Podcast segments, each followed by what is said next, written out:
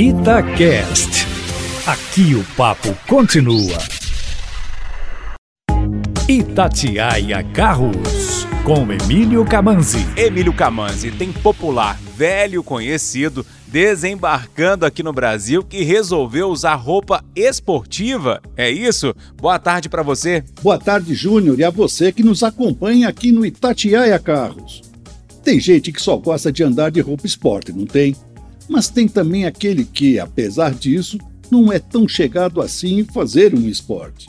Pois bem, foi pensando nesse perfil que a General Motors lançou há pouco tempo o Chevrolet Onix RS, que significa Rally Sport e que surgiu em 1967 no Chevrolet Camaro. Exatamente para aquele público que quer ter uma pegada mais descolada no carro, sem necessariamente ter um desempenho nervoso.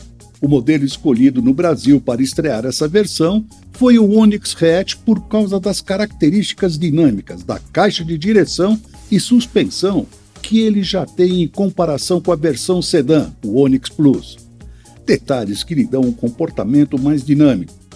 O motor é o 1.0 Turbo Flex de 116 cavalos e o câmbio é automático de seis marchas.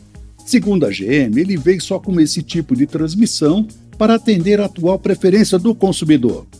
E o desempenho é interessante. O carrinho faz de 0 a 100 por hora em 10,1 segundos e chega aos 180 por hora.